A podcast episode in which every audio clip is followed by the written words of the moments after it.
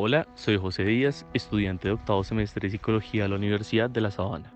Para reducir la ansiedad se debe tener en cuenta que el cambio no será instantáneo. Todo va en el estilo de vida y en el cambio que se le debe otorgar para obtener resultados positivos. Para empezar, necesitas tu poder de observación.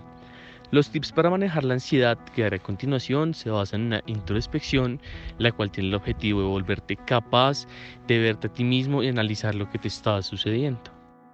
Primer paso, reconocer cómo y cuándo surge la ansiedad. Debes observar de manera atenta cuáles son los factores principales que te generan ansiedad, como la presión ante un parcial, la falta de dinero, el temor a no encajar en tu entorno universitario o social, entre otros que pueden ser afectando. Debes tener en cuenta lo que pasa en tu mente cuando pasas por cualquiera de estas situaciones.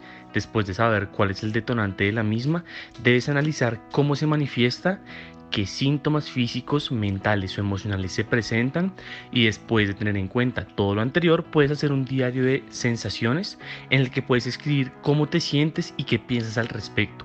Esto te puede ayudar a liberar pensamientos negativos. Segundo paso, observar tus pensamientos, pues esto es de suma importancia, debido a que cuando sufres de ansiedad, tus pensamientos se van cargando de una manera negativa, así que debes saber que no son reales, sino que son una distorsión de la realidad.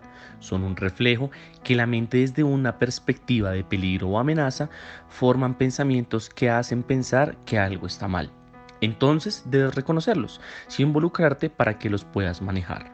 Tercer paso, retar a tus pensamientos negativos.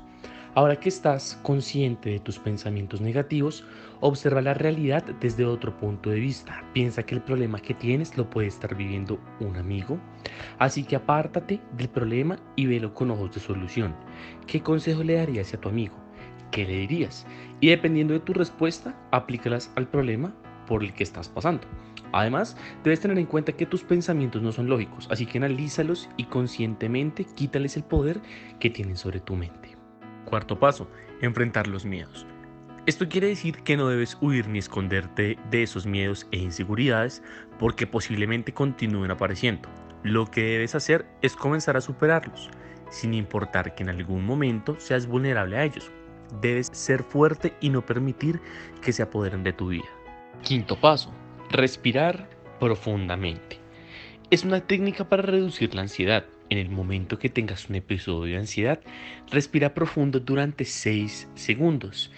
En ese tiempo inhala todo el aire que puedas sin inflar los pulmones, sino inflando el estómago.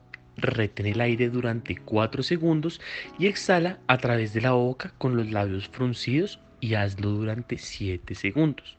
Repite el mismo procedimiento hasta que te sientas mejor. Es un tip bastante efectivo.